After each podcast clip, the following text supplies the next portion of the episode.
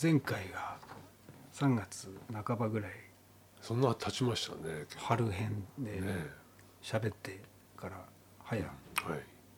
2ヶ月ぐらい経ってるんですかねね早いですねもうああったかいですからねもう今日あたりは さつきの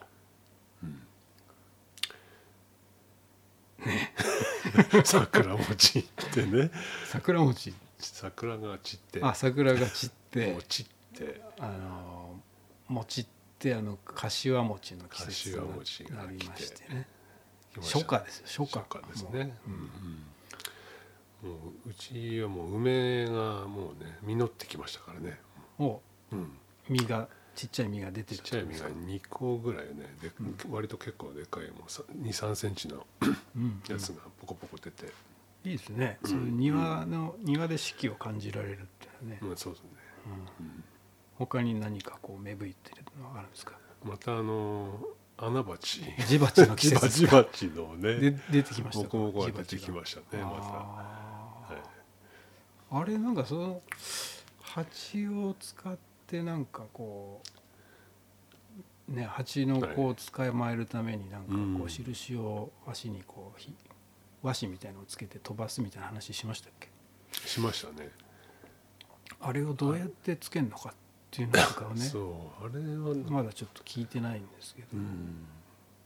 多分あのすごい輪っかを作ってスッとこう足に入れるんですかねそもそもそ入れるのでしょうね蜂を捕まえなきゃ掴むっいてけいうないのはねねなんかやり方があるんでしょうな、多分羽とかをこう押さえて置いて、足に引っ掛けるんじゃないかと思うんですけどうんうんねうん、そうですねそれを追っかけていくっていうね、ジバチの季節がっていう今年ねぜひやってみたいですね、やあやってみてください それからまあでも蜂の穴の穴はもうそこにあるわけだからありまそすれをねやる必要はないんですけど、まあ、その中 のでもそ蜂の子をどうやって取るのかそとうかそもねうねいくつかいくつかある穴のどこに入っていくのかとうんかうん、うん自分の自分家はどこかっていうかねと蜂の子取り放題じゃないですかある意味方で蜂の子取れるんですか蜂の子穴鉢は穴鉢の千ね、葉ちはね、うん、うん、優しいですからね千葉ちは、あんまねうんそう摂取をしないようにした方がいいですからね、はい、もう来週末はね、うんこの蚕起きて桑を食うみたいなあのあるじゃないですか二十四節気のはいはいああ蚕がこうやたら元気になってこうもりもり桑を食う季節という、ああねあの、秋になるとあの美角ゲスっていううん鹿の角が落ちる頃っていうああーの響きが好きでね美角ゲスっていう、美覚 月何のことなんだって思うあ美覚 美角ってあの鹿の、鹿の角角うん言葉の響きがねあうのんい言いいでたすくなねるっていうのないですか、ありますね思い浮かびます思いか浮かばないですねなんか言葉の二十四節気響きだけで言っちゃう時があってですね、うん前回もなんなんかのと何の話してたっけなちょんまげかなんかの話してた時、うんうんコンフュージョンとか言ってなんか 言っちゃったんですけど意味も 意味も何も合ってないんですけ どねこれがコンフュージョンしてるコンフュージョンしちゃってるんですそねうついなんかね口走っちゃう時とかありますよね、うんはいはいうん意味が違ってたりするんでね、まあ振り返りからいくとですね、はいはい律儀にねいきますようん前回、まあ、だいぶ離れてるんでほとんど忘れてましたがちょろっと聞き直しましてねはいそもそも前回11回目ですとか言っちゃってたのがこれがあのタイトルではちょっと2個少なくてですね表示が、うんこれ年末に2回雑談ということで振り返りをゲストのねあそう来でてしたくれねたゲストの振り返りを2回分入れてるんで、うんまあ、延べ12回目なんですけども今回は一応雑談10回目ということではい初夏編はいになるのでお見知りおきをということで。そんなやってるんですね12回も喋って喋ってますね、ええなんだかんだ、うんそれで前回はあのバスケあバスケね話ねうんバスケ見に行ったことでしたっけこれ見に行見くましたけどバスケ見る前じゃないですか前の話でした前はね、それであの3人でやるやつがね、はいコートがあのフフープが1個うんうんなのか、2つなのか問題をちょっと調べたら、うんうんやっぱ1個ですねあ一個なんですねコート半分ああ、んハーフコート、であの入れるシュートするとこは1個で、うん、その場合ってどういうどういうふうに変わるんですかその半分をどう大体ほらあのフルコートだと、うんあの対岸のところにねシュートっていうかゴールをして、うんうんうんでまた反対側に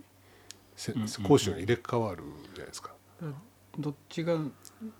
どっちでもいいんでしょうね入れれれば入れれば得点そっかそっかそっか。加算されうるんそれを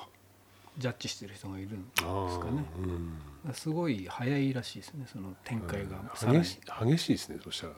なんかね割と。 12秒以内にシュートを決めなければいけないノックダあウンーノックなんとか方式ノックダウン方式とか言って、ああボールを受け取ってから12秒以内にそうそうそうそうあーあそういうルールがねやっぱりそうまあ 3on3 っていわゆる言われてるのが、うんまあ、正式にオリンピックとかでも 3x3 っていうらしいんですがねうんでボールサイズもちょっと小さめになってるみたいです、あー片手でこうキュあッとのつかめる、ハンドボールみたいなねうん、うんまあそんなことやらね、はいあーあと何ですかカニ味噌がはいあれは脳みそなのか内臓なのかみたいなねあれね、うんまあ、内臓だったんですけどえーい内臓だったんですね中腸腺といううん肝膵臓と呼ばれる部位とをカニ味噌と言いますと、おうおうまあ、人間でいうと肝臓や膵臓のような働きをしていますあといーうことでねじゃああカれはニ味噌腹は渡みたいなものを食ってるんですよねああまあ独特のあの臭みがねうまいですよね、はいはいはいカニ味噌の、はいああれカなニなんであのえなんか溜まってるんですかねいろんなものが肝臓ってことは、まあ、ど毒えをああそう排で泄すすねる機能っていうか、毒はまた毒でそのある場所にカニ味噌の場所じゃないところにこう溜まってくんじゃないですかね毒は、うん、だから単にそのやっぱちょっとレバーっぽい、ね、味もするんでカニ味噌はレバーもあれ肝臓、肝臓ですね、ねうん、肝臓ってあのほら解毒するとかお酒を分解したりあフィルターみたいなねねうんとこだからああろ過しなんてか海のなんかこう雑味というかあーミネラルいろんなものがそれはあるかもしれないですね、うんあるるんですかね、うんあるるんですか、うん、それがうまみにだからねねあれね、こうにさお酒飲んだりねしますもんね。進みますねあれえーペロペッロとッとね、 で日う本ん酒日本酒であれだけで。が最高なんでうすんよね、で脳はそもそもあるのかっつうのは脳もあるらしいですなあるんですカねニはああ脳もまあ小さいんですよね。どっかちょっと違うと頭じゃないようなところにあるらしいですけどね、まあ、虫と一緒のような、まあ、うん反射的な脳あーはいはいはい。かもしれないですけどねあーこの間あの堀堀江江ささんんのも言ってねた、よヌイねトさんのね。うんうんまあそんなとこかなうんああとはほらラライディーンで踊ったっていうのライディーンとね岩手の話ね、はいはいはいはいそこからあのフォークダンスうんうんをしばらく検索してたじゃないで すか知ってましたね。であのマイムマイはムいとか、はい。ええうん。まあどこの民謡かっていうまあね今。あの50代とかの方は大体経験はいはいはい。してるんじゃないかっていうね、うん結構ありましたねいろんなそう聞いたことのあるそう曲がねですまあ大体はまあマイムマイムとオジクェンラカジェンジジェンカっていうのがありますね。オクラハンオクラホオクラマミキサーミクサこれがミキサーだーと思ってましたよねずっとミキサーだと思ってましたけどね。ミクサーだったんですね、ミクミクサーっていうのは交換するあっていうあ意味らしミくキシングじゃないんですね。ミミクサー。ミクサーあーだんだんこう相手を変えていくあ変わる変なわっていくっていうことなのあーあれが変わるのがね楽しいですね、あれねそうですねそうあのほら組み合わせ男と女のバランス悪いと男と男になったりとかねあまあこの間も話してましたねなかなか女にと手をつなげないおっさんの先生と、 ね、やることになったりと人がいるみかたいなね結構あれが楽しいですうね、んううんんうんそうそんな話をしてましたけどね、はい、まあそのまあ特にねやっぱりね聞いてて振り返りでね、どうしてもやっぱ気になっちゃったのがちょんまげな話題 ちょなんですけんまどげですねあの時結構ちょんまげはねどうやって生まれたんだみたいなことをはいはいはいはいはい面白おかしく喋っちゃったんですけどね、えーはいこれが実はねまた調べてみたらねうんいろいろ新事実がうん、あの鳥烏帽子から来たんですね鳥江星あのーお武家文武士文化のはいはいはい前は貴族だったじゃないですか、うんうんうんうん鳥烏帽子っていうのはかぶってたじゃないでーうすんうか、ん、あれ江星って書いて鳥鳥帽子鳥鳥あの全体でエボシって読むじゃないですか。あれは烏帽子エボシなんですよ。あれ鳥帽子と書いて鳥鳥と鳥のところはええって読むと思うんですよ。あー烏帽子あ烏帽子岩烏と帽か子ねっていうんですか。ええあ烏帽 子岩岩ののあれだ。ああそうなんですか。これまた間違えてあれ勝手に思い込んでましたね。エボシ烏帽子。エボシゆかぞうっていうねブルースマンがいましたけどね。全く存じ上げなくて失礼いたしました。はい。烏ゆ帽子ゆかぞう。かぞういました。あのやっぱり茅ヶ崎出身でねああそうですか。毎日エボシ岩を見てたっていうブルース。ブルースマンが。おーはいそれがあのほらこの前山下ひかるくんがねあの、このこいこの人尊敬してるんですよって言った人間なんですけどああ。江星ゆかぞうがほうほうええ今も歌ってるんですか。今もはね高知県でね農農家やりながあららバンドやったり、まあ、優雅にやってますねあの辺は繋がってないんですか。じゃあ斉藤香織さん。ああつながってますね みんなーみんな知ってますねそれもまあ舞踏界隈のねはいはいなはいんですけど高知行ってんですね高知奥さんが高知でまあそこにね嫁いだという か、はい突然突逆だね逆突然逆逆突撃で、はい、今話題の高知ですね朝ドラああのの連続テレビ小説でね私も見てますあれは見始めたんですよねやっぱ一応ねね流れであら見ちゃい牧牧野富太郎うとんうんねうん見ちゃうからあのー起こされるわけですよ朝ねうん8時、始まったよみたいなはいはいはいでこうボッサー起きてきてうん、うん見るんですけどね、でそうするとあの終わるとあのなんていうんですかあの朝一っていうのが始まるん ですけど違う ね花丸大吉さんが 花来丸て大だね花大でちょっとしたあのなんかこう始まるじゃないですかコメントトピックスを あのテレビ受けっていうかねあまあねあ番の組受けの番組の言葉あれをがはいああだこうだ言ったいやいや後になんかほらその日のトピックでうん今日はなんか左右が左右みたがいな話とかあのね なんとなく見ちゃうんでねそうですねあの流れなんですねそうそううそうんあれが入ってきちゃうんですけどね話題としてねうんまあまあまあそうそうちょんまげねちょんまげはいちょんまげがあの まあ烏帽子ですかうんそういうのが、まあ、中国からこう来て、うんうんあの貴族の間で流行るわけですうんうよ、んで割とその時代みんな帽子をかぶってああいたとやっぱ帽子ファッションっていうのは昔からあるんですねやっあるみたいですぱねねえうんでその通気性が悪いもんで、この群れを嫌っ嫌った人たちがこう元取りっていう髪型にしたっていうんですうね、んうんでそれは大人の証だったとおーで牛飼いわらしとかね、うんそういう人たちは大人になってもおかっぱ頭だっただおそおかっのぱ頭はい帽子をかぶらない人はおかっぱが多かったらしいんですね、本当ですかこれはだからまあまあまあネットの言ってることです からちあょっとまあまあ真チャット GPT じゃないですかチそャれは違いますッかト GPT に聞いた方がいいですか、うまあ男子は古代から頭に冠や烏帽子を着用するのが一般的だったと、んうんでそれをこう群れるんでっていうかまあ止める意味合いもあっあーたと思うんですけどあー頭の上でこう言う言ってはいはいは帽い子をこう収める、あ中に収めてあーずれないようにするみたいな紙と帽子をね感じもあったらしいんですよね。うんまあ、ちょっとはいさっきね検索したもんだからあんまり深くはないですよ ただあのそういうのを図とか見ていくとねこういうこういう感じなんですね、ああなるほどまあ、もうすでにうこんう曲げにはなってるんですよねああじゃ鳥あの烏帽子のミヨンって伸びてるこれが多分冠、あああ聖徳太子とかそうですねあのいろんなスタイルが多分あるんですあーそうですねあれねあるらしいんじでゃすあけむしろど烏帽子に合わせてちょんまげをそういうことなんですか言ってったとかねうーんまあ上にギュッと立てる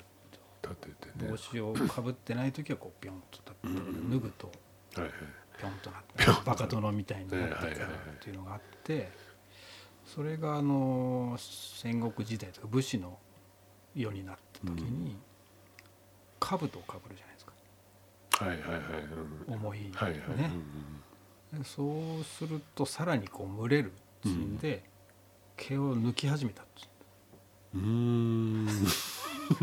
あのえ兜の上の部分あを ね群れる上との部ころ分をね、うん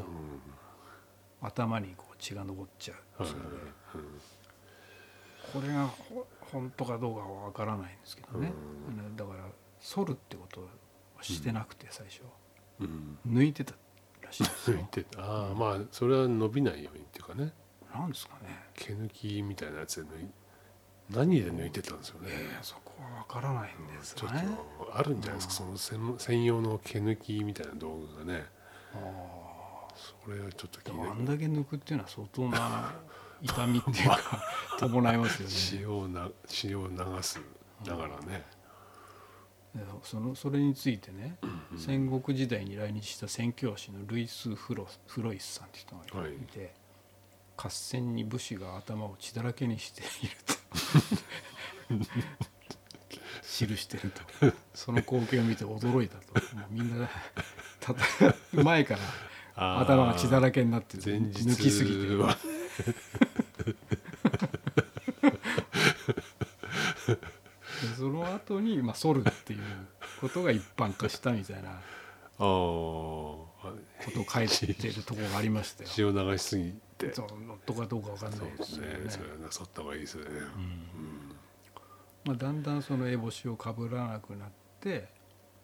うんこの何ですかその元取りっていう、まあ、まあ曲げみたいなものをね、うん後ろにこうたわませて垂らしたりはいうんしてるうちにこう曲げがピュッとこうはい反った上にこうのうん乗っていったと、はいうん感じらしいですな。ちょんまげね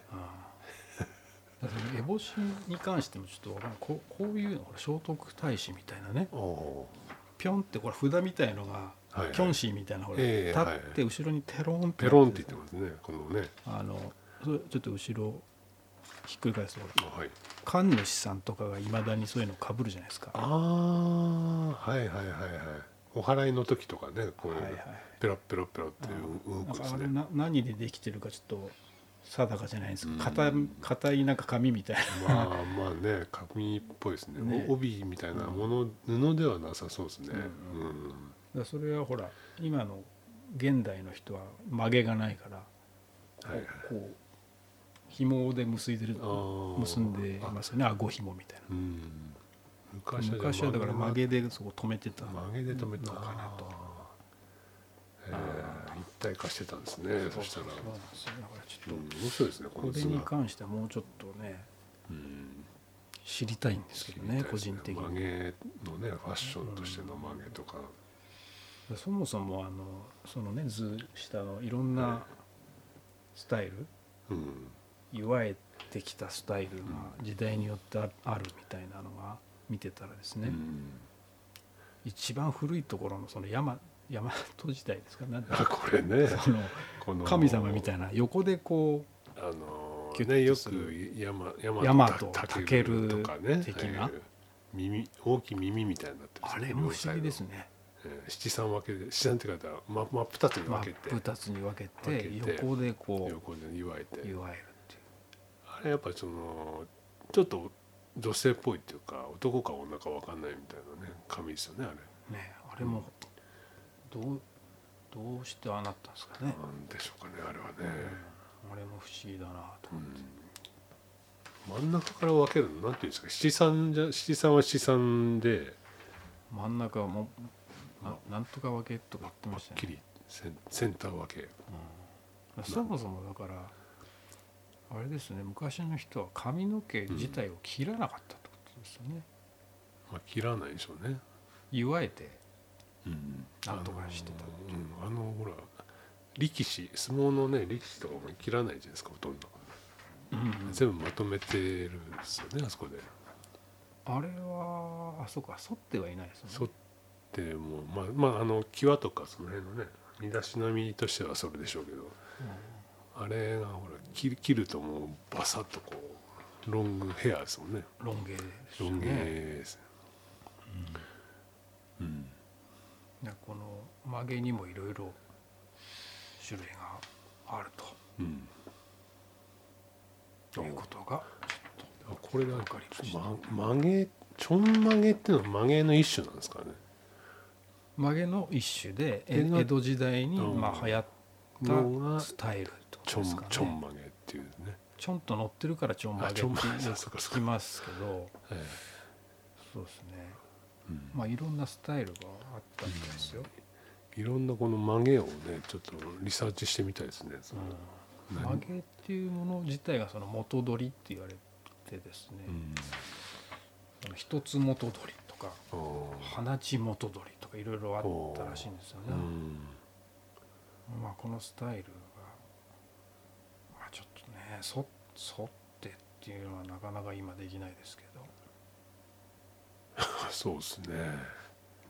ねまあでも結似構たようなことをやってる人いますよね祝えている人とかねうんまあ、いろんなでもね、おじさんのポニーテールじゃないですけどええ古島さんがねねいらないもの啦啦啦啦啦啦啦。まあそんな話を振り返ったところでですね、最近のトピックスは何でしょあう俺最近ねですかはいこの間の、まあ、岩手話ですねやライディーンに次ぐえちょっと衝撃のそうですね話題があってですねえはい遠くを見る時間があったとはいはい小学生の時はいあれをちょっと考察してみみんたならみんなやってるのかと思ってたんで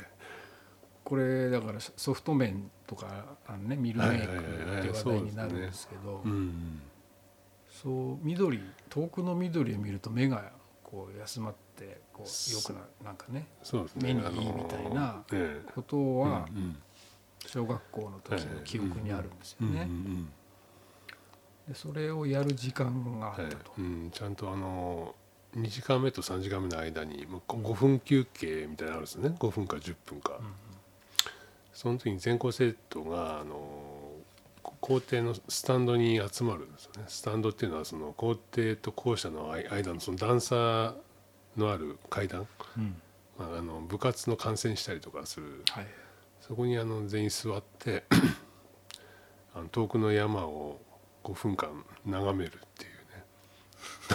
うね あるんですよ。どうもだから峠の我が家かあのうすうさぎおいしいはいはいあれがあれあれが流れるんですかそうですね、はい、その流れてる流間れてる間は遠はずくの山をーっと遠くを見てただ見ると。誰も喋らないとかねあれはやらないんですねみんな俺はやったことないですねや。んないですね、どどの程度それがその小学校だけだったのか多分そうですね岩手県かのああ確かにこそうのやっていたのかうん他の小学校のはその近くでも聞いたことないですね確かに、ううんん聞いてみないとへえまあいい時間でうんね、遠くを見る教では育ありますよなですもんね、うんうんなんかあったんでしょうねあの頃、うんそのま目目をこあ、ううん目が悪くなる子がいっぱいいたんですかね、眼鏡が増えたんでしょうね眼鏡がね ガリ勉対策ってういうんか、いね、や確かに遠くを見見る見なさいって言われたんですよね、うん、そうです授業の合間にこうほらちょっと一回遠くを窓のはい向こうのちょっ山をとあのはい気分転換にみたいなねこみともたいな記憶はありますよ、えそれわざわざ靴を履いてあの校庭に 出てーこうね じっくりそのみんなじっとしてみんなで見うるっていう時さ間みおいしいとかかかってくる時にずっと見てですねへみんなその時は意外と喋んないというかうんうん楽しいんですねやっぱ遠くを見るのが全校生徒で全校生徒でやってましたねはもしかしたらでも一期低学年高学年分かれてたかもしれないですけどそんなに座れないからあちょっと忘れたんですけどうんでも一クラスだけとかじゃなくてうん割とみんなその時間はそのスタンドにね座ってジャージで遠くを見てるんですけどねチルアウトですねなかなかチルアウトああチルアウトですね、ええつかの間ねそうそうだからそれが良かったんでしょうねやっぱりでまたゾロゾロゾロと靴を履いてそうそうそうそう三次元目にさじに静かに入るわけです。いいですよねまあそういう時間そがのすんなりね無理やり感はあんまなくなくって、ううんん、やっぱりどこ見見たいんでしょうねみんな。それって結構でも癖にななるかもしれないそでうそすうそねう結構楽しみで外出れること自体ちょっと楽しみじゃないですか、うんうんうんさらにこう何もせずに遠く見るっていうねリセット癖みたいなのがつついくのかなとまあそうそういいそうそう影響が出るのかなあのなんて一思いました休けどみね的なね、うんうん、へえなかなかやっぱその遠くを見る会とかねやりたい遠くを見るやりたいです会ねはい、遠くが見えるところに行かないとね、うん決まっあたそうその山を見るあでしょそうそうそうだから結構なんとか山みたいなね遠くの、まあ、23キロぐらい離れたね山山ある前提でしたけどね、うん、まあでもここら辺でもね、まあ、六本木ヒルズ見るとかあー そういう遠くのものがねあるんで、はいはいうんまあ近いとこ見過ぎてますからね現代人はまね,、あスさらマにホねスマホをを今もやってるかどうかってちょっと聞いてみますね今度そうですね、うんうんちょっと岩手の人にいろ岩い手ろのねうんリサーチしてみましょうう、んはいまあそんなのとねなうんんなんでしたっけねなんかありますか話題は話題ですか昨今のうーんそうこのなんかあれですかこれはだかサらモサチャットってサモサチャットっていうのにこうメモってあるのはですねうんまあ私あのカレーが好きじゃないですか、はいはいまあ、いろんなタイプのカレーを行くんですけども、うんあの比較的ここの一番近いところにあの、うんあるカレー屋ですね、うんあの連れ合いがよくそこを利用してあこーう会合を開いてるわけですよ女子部があのーはいあそこはなんていう近くのところですねあ近くのねのー何でしたっけねうんデディップマハールかなィップマールはいはいうんそこに行くとあるメニューなんですけどもね、うんサモサチャおッート必ず頼むうーそんれはサモササモサねチャットっていうのがなんか多分うんこう混ぜるみたいな意味なのかはいはいはいなサモサあるじゃないですかうん揚げたい芋の入ったやつ日本のねその三角形っていうかねあれをこうなんかポサッと崩してああのあヨーグルトみたいななんかあれなんていうんですかねタレみたいなのをタレみたいな、はいまぶしてはいはいうん野菜野菜だったかななんかちょっとしたこううんサラダ仕立てみたいになってるものなんですよねう。んでそれが美味しいっつって、うんまずそこに行くとサモサチャットを頼むんですあよー前菜的に、うんでやたらサモサチャットっていうものはいで食ったらまあうまいんですわ確かうんうに、んなんかいいんですよねう、んでそのうちあのそこで待ち合わせとかしするようになって、あの先に一人行くうん行くじゃないですかはいそうすると店員が「サモサチャット来た」みたいなことを 「えみたいな今サモサチャットって言われた から「サモサチャット来た」みたいなもうおなじみになっちゃなうるほどちょっと嬉しそかれはっいいたみこたといいことじゃない ですか結構嬉しいですね、うんで頼みもしないのにあの「うん今日はちょっとサモサチャットが切れてます」言いに来たりするっていうまあ、そう言われたらね本そうな当んねです本望というかねだからネパール系のカレー屋に行くと、あるメニューかもしれないですね、うんであのこの間大久保にあね、あはい、行ってそのフードうんコーナーみたいのがある、あのはいスーパーみたいなうのが、あんるんですよねあ名前忘れましたけどこう庶民がこう行ってこうーうんはいつまむみたいな、そこにもあるっつって調べたら、えでーそこのもの食ったんですけどそこの方がちょっとこうなんていうんですかねあのジャンクっぽいっていうんですかねうんうん本当出店でポンって出してうん食べるおやつみたいな、うん美味しいんですけどね、うんうんえちょっとサモサチャットっていうのがどう店によってどのぐらい違うのかとかうんをあー今興味があるんですね、あのじゃあ味付けとしてはあのヨーグルト入りのそのドレッシングそうですねまよあくいわゆるほらあのあっちの方のヨーグルトヨーグルみトたいなのあるじゃないですかあなんだろのうねオレンジ色のドレッシングとかよくそうそうそうそうあそるじゃれないですかあのもうダブルでかかってたりしますね、はいはいはいうんうんそんなに辛いもんでもないし、うん辛いものねまあ、おやつ感覚で食べるようなまあもでのもですね、なんか合いそうですね うんそうそそれだけの話ですサモサチャッサトモもねサチャットっていうサモサだとなんかちょっとそれも言葉がね、うん意外と聞いたこと気になるが名前ネーミングがいいですねこれサねモサチャット GPT サモサチャット GPT 入れそうですねまあそんなサモサっていう名前が結構僕好き響きが好きなんですねアフロみたいなああ感じで響きねだから、えーソモさん サモササみたいなモサ絶対あのサモさんサノさんねなんか3文字ってやっぱちょっとササモサねサモ収まサりモがサうん、サッサってことですかねそうですね、アフロアフロ他に何ありますか3文字 三文字哲也 哲也名前じゃない、えーうん、3文字ねミカサとかね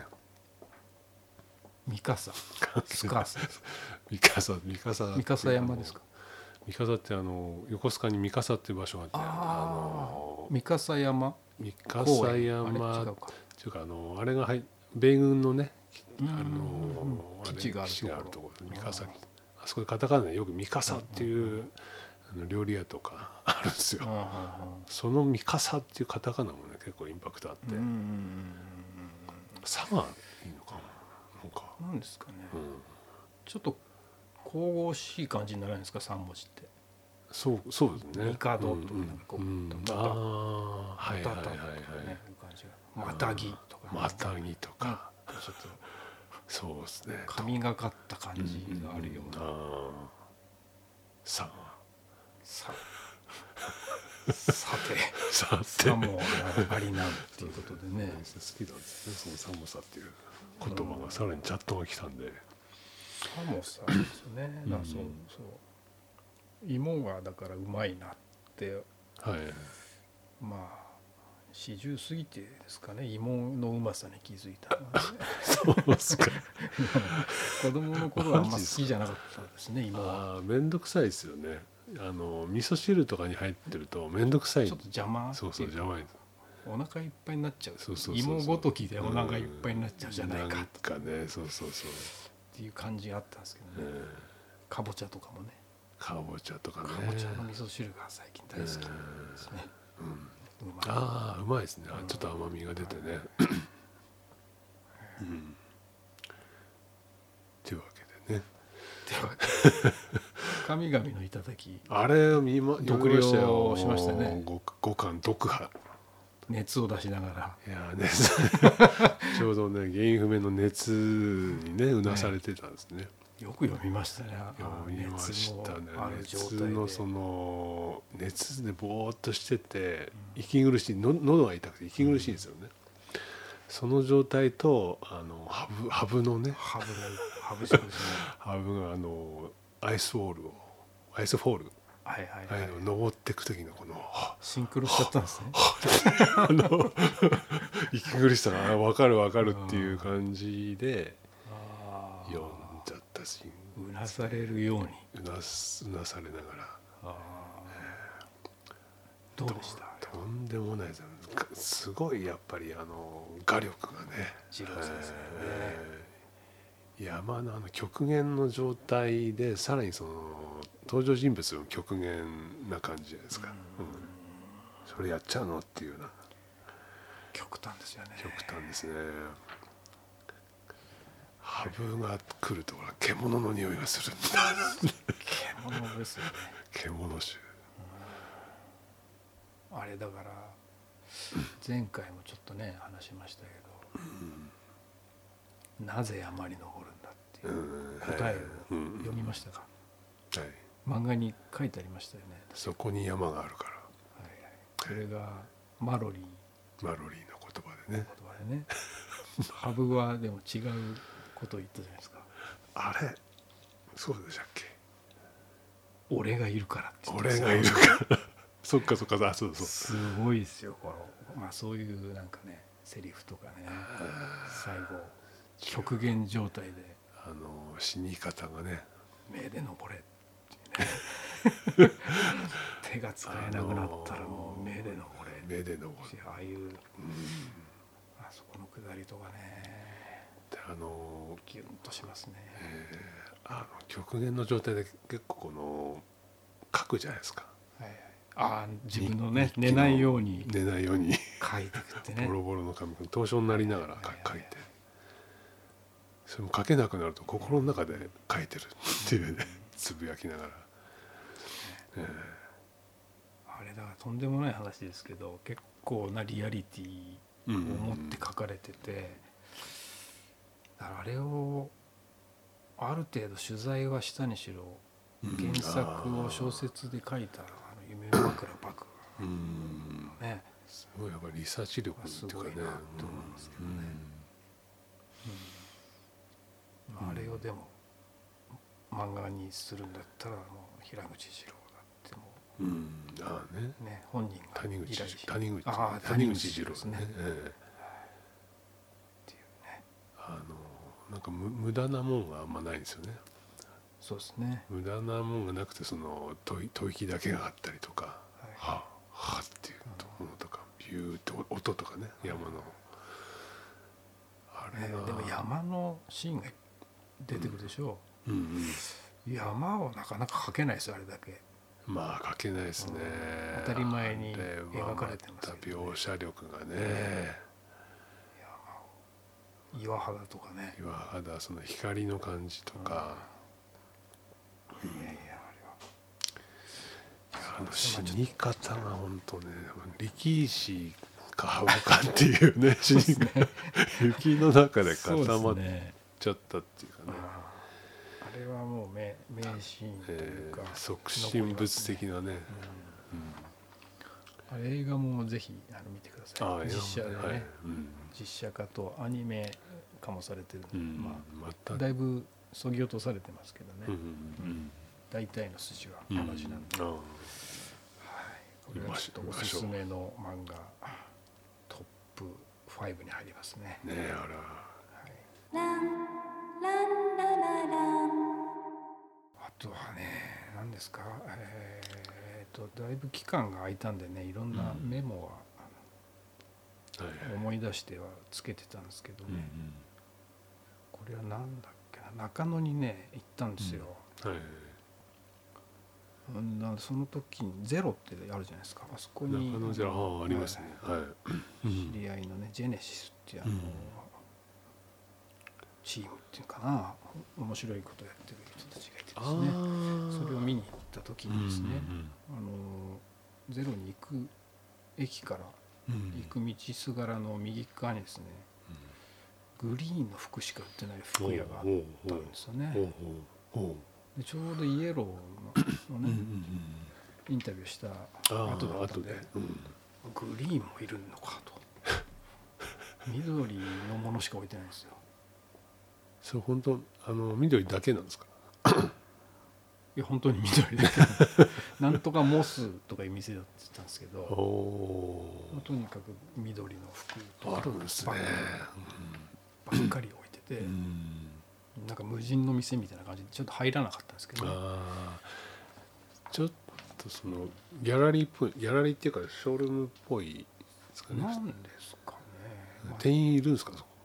店員が見受けられなかったんで奥にいたのかもしれないですけど、うんまあ、パッと見緑しかないなっていうのうんコンセプトは分かったんで、えなかなかみんな入らないんですけどーうん向こうからなんか2人若者が歩いてきてうんね「ああ緑のあれだ」とか言ってうんえー「これ青版もあるんだよ」とか言って小耳に挟 んでああいろんななんかそういう展開をしてる色をねあるんですかねうんなんかその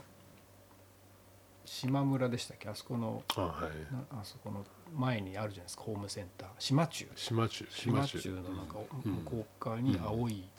うんのしか売ってない店もあるっていう情報もありますな、結構あそこだって目目立つとこですよねうん、なんでそうそういうことをしてるのかっていうのはちょっと謎なんですけども、うんまあ色っていうのは気になるなといううん色問題ですね色問題うんね、うんうんありましてねそんなこととか、まあ、街で見たことでいうとうん原宿のね表参道あのラフォーレのラフォーレの角のとこねはいうん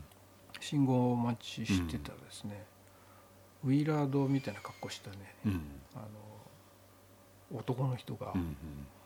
たわしをこう引っ張って歩いててペットみたいに たわしに紐をつけてへこえうなんか引きずずってんですよ、あれなんですかね知らないですねえそれは誰おっさんおえどどういう人でまあすかうーんおおじさんっていうよりもまあ、うおおじおっさんなんですけど、んまあそんなにおっすおじさんおじさんしてない感じで、まあ、ちょっとコスプレっていうんですかあうの、んそもそもウィーラードウ知ィらないラですーよドねのウィーラードっねていうパンクバンドがあったんですよねうん昔、うんうんまあ、海賊っぽい格好してるんうですよ、んああキャプテンクックみたいクッなクみたいなねうんああいうちょっとコスプレっぽいうんうん格好をして長い紐に先に魂がこうついてうて、んこう散歩するような感じでこう引っ張ってうんいたと亀の子だわし亀の子だらしですね一つ一つだったか二つだったかうん二つだったかな、うんまあ、何かのパフォーマンスなのかなんでしょうねそれね何ななんだか分かんないですけど、うんまあ、普通にに歩いてましたね、うんあれは何なのかっていううんなんでしょうねね結構あのはいなんですか引きずる人って結構缶缶引きタイタイガーマスクとかもね缶を引きず缶をる引きずったりししてるじゃないですか、修行でですかうん、あのほらあの新宿に現れるタイガーマスクああ、ええ新宿の缶をタイガーマスクその缶を引きずって、えあれそうでしたっけえチャリンコでも乗ってないですチャかリンコにもちょっとついついてるんですこの缶が缶が、うるさくないですかうん、そのガ 本タガタガタって聞こえるのが良かった、当ですかへうんえ なんですかね引きずる人うん、引きずりでもそのたわしはなんかペットっぽい感じですよねそうですね、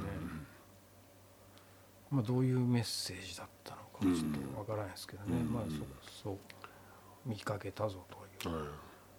あのたまにあの表参道とかすごい数の犬連れてる人いないですか、あいますねいますねあれ何なんですかねあれえっとまこあんなかいろいろん7な匹ぐらいこうちっちゃいうんう犬んうんを連れて、あのよく表参道とかも、まあ、いろんな地方都市も行ったりしてよくあのほ保護犬あとーかやってる人が多いですけどね何匹も飼ってる人とかあ愛愛情愛情でしょうねあとまあまあ話題になりますまあまあ話まあ題っていうかあれ女子は必ずキャーみたいなそうそう写そ真う そ撮うっていいですかみたいなになってるんえですけどねえうん大体ちっちゃいのが多いですよちっねちゃい犬うんでかいのいな同いですじねような犬なんですけどね、うんうんあとあのこの間はあのなんていうんですかちっちゃいコリーみたいなう犬、なんんていうんですあかあはいあれの名前わかんないですけどいます長いねうんちっちゃくね、長い顔のうん長いあれがやっぱり7匹ぐらいうんなんですけど、みんなこうミラーのレイバーみたいなのをこうかけてうるんんですよ犬が、あうんそれがあの公衆トイレのとこ脇にこうーうんつないであってうんつってみんなこう眼鏡を してるんですよねああいうのとかちょっと、まあそれはやっぱなんで愛愛情が高じて見せたいんでしょうね、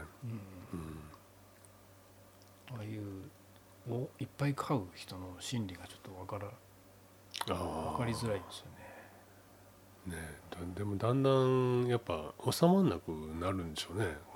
だんだん増えて5匹ぐらい飼ったらまあ10匹もあんま変わんない感じになってきたりとか、ああもしくは生まれちゃうとかね一気にああまあまああのそれもあるしあーかもしれないね大変ですよねでもねあれだけ虚勢といるねかし猫とかもすぐ増えますからね虚あの虚勢しないとあれ一回にだって56匹とか産んじゃうんですうよ、んうんうん猫の餌買ったってさっき言われてました けど猫の餌さっき今日30%オフの日 ちゃんと買ったって言い猫をました虚勢してるんですか猫はそう虚勢しましたねうんやっぱりねあーやっぱ保護猫でね買ったんですけど、はいはいまあ、ほぼあのーやっぱああいうその保護猫の団体のうんうん人たちももう虚勢を推奨してるんで、うんうんまあ、増えちゃうとねまたやっぱ外に、拾わね、なきゃ出いけない、てええええそうそういそうたしてしまうかそらうねそうそううんうんまあ責任うん的なことありますよ ね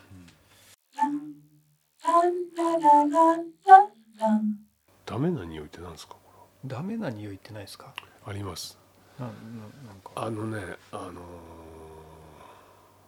ケミカルなやつでうんよくあのーなんだろうあそこなんていうんですか原宿にもありますねあの駅前から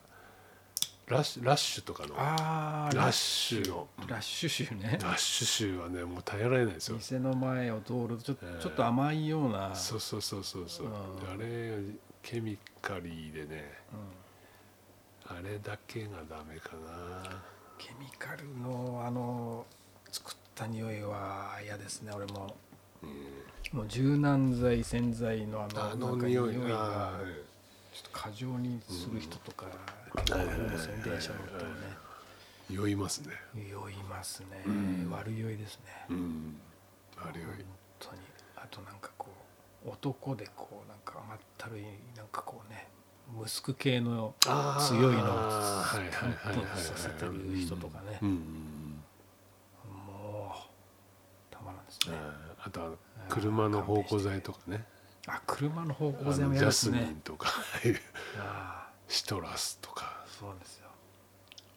まあ車酔いする人間だったんでねうん、ああれで酔っちゃうまずあれで酔っちゃうんですようんそうあれ芳香剤で紐づいてるんですわねっつってねあうんの皮みたいな匂いとくる 車の特有のねそう昔そうはほらあのタバコ吸吸う人も多かっあー車内であれはいはいはいた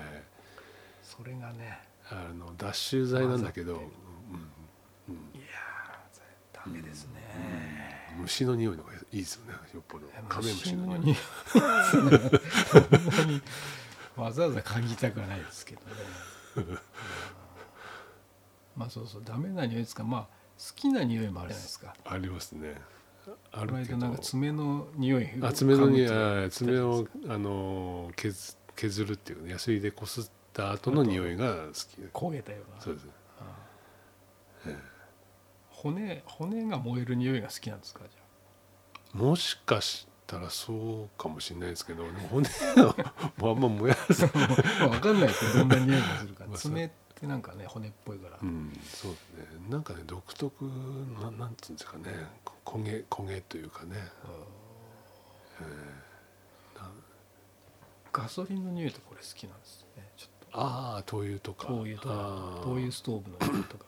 うん、あ割と好きですね、ねええ昔でもガソリンの匂い好きだったんですけどガソリンをこう含んで皮膚皮膚きの練習とかしてたんですよ昔あやっぱパフォーマンそうそうそうスとしてねあれがね気持ち悪いですよまたそのできるんです後か味があできますできますなんなら 今度ね実況インスタライブでもややりましょうあれはもろ含むんですかガモソリンロを含むさ大丈夫なんですかね大大丈夫ですよその味後味さえ我慢すればす最初ねあの、ウォッカのロンリコとかはいはいはいはい80何パーセントのはいはいあれでねちょっと危ないからはやってたんですよあでもあれだと逆にこうただれるですね口の中 がただれる口の中がこう燃えちゃ燃えちゃうというかやけどみたいになっちゃって度数が高すぎてあそうですかはいはいガソリンのがいいガソリンのがいいえーっとね灯油ですね灯あ油灯油ガソリンはガソリンでまたねあのよく大道芸のでこうものすごい火火柱をこう、うんすごいえ含むーああいう人たちガソリンですねアボリジニとかのあのね火吹きのパフォーマンスとか。アボリジニって皮膚気のパフォいやー マンス美味しいね。あの皮膚きのパフォーマンスする人いますよね。ああっちの。あれってね火種は松明みたいのをつけとくんですよね松明そうですね。あの棒にその両サイドにその綿の布を針金でこう固定するような仕組み。はいはいはいもうもう工房のとに布を巻いぬつけて布を巻いてさらにこう針金で留めたみたいな。でそれ自体にもう油をしましといて燃やしてそうそうですね。そうですね。えそれに向かってブワーッと吹くえ、棒と吹く。ええ口がこうバーって口の周りにってこいううやけどしたり とかなった人もいるみたいですねひげひげがもう燃えちゃったとか、はいはいはあれだ、うん、でもあそんなに思いっきりバーってやればそんななんないですそれがガソリンなどでも引引火がやっぱりすぐつくじゃないですか火がいあーあというのがじゃあまだというのはまだ優しいという引か火ね、率が 弱いええ灯油の味ってでも独特っていうかあ味しない味系ですねあの酒とかはほらあのアルコールでアルコールの味ししますけどへ灯ー油はねしないんですよデロッデロッとした感じの どのくらいで落ちるんですかその匂いっていうかあーまあでもそれはまあうがいすればすぐ落ちるんですけど、へーまあ、そんなにの残る味ではないはあですけどねちょっと何のために 何のために人は火を吹きたい火を吹きた吹くんです かあれはねでもまああの快楽ではありませんあの快楽ですか火火がこうやっぱりね火をこうこの火を飛ばすみたいなものは結構なんか燃えるんですよやっぱり なんかドラゴンになったような感じなんですか自分はこう違うあーいやい生やき物というか、うんいやそこまでいかないですけどエネルギーの放出みたいな可視化というかこうバーっていうあーそうですね火がこうはいはい可視化された感じになるんですねあのあーそのい息とかそのそういったもののパワーがな何度かやってるんですかそれパフォーマンスまあやってますねやっぱり。 踊りの最中によくあのショーでねそう金粉ああ金粉賞とかねショーとかでその松明回して火吹くみたいなものがあっああたりしたんでえー特技ですね あのあの回は大体ね、はい、持ってます あいつは火吹ける 火吹けるから危ねえぞってへーそうそうそうその何でしたっけ味あ匂い、あね、匂いですねうん、そっかそっかガソリンが匂いが好きだっていう、ねええ飲み口には含めないーうん、炭の匂いとかね好きですけどねな炭か炭の匂いか、あのあさあのする炭ですか、あのあそ60炭そのする炭も好きですけど、うんあの焚き火とかで火火があのはいはい燃えた後はの、い燃えた後のね燃えた後の炭の匂いとはいはいか、あれ別に服につくけどそんな嫌じゃないっていうかはいあいわゆる焚き火臭焚き火的臭なね的なねこれはそうですね、うんうん昔は嫌だったですけどね子供の頃はああの匂いが庭でこうこう焚き火とかゴミとか燃やしてたんで、はいはいはいはいそれがこう洗濯物がそあーの匂いになっちゃうんですねうん翌日こう着るとあはいはいはいいつもなんか焚き火臭いなあなかなかね焚き火とかうん火を焚くのも今昨今はできなくなっーねえ昔やっぱりねな何でも放り込んでましたね田舎の方だと。何でも燃やしてましたよね、うんあのなんだえーっとドラム缶ストーブみたいなねああいうああいうそうのねそうガンガン燃やしてましたけどね、うんなんかビニールとかも燃やしちゃう人とかいてねああれーの匂いでねやっぱりケミカうルんはいははいはいダケメでミカすルですねねケミカルはダメですえねーあれだから小学校の時あの定規とかこうくっつけてビローンって伸ばすやつとかいたんですよあああの匂いがもうすごいですね面白かったですけどね面白いけど臭い火は面白いですね気が面白いですね、危ない危なくて面白いうんあそうですね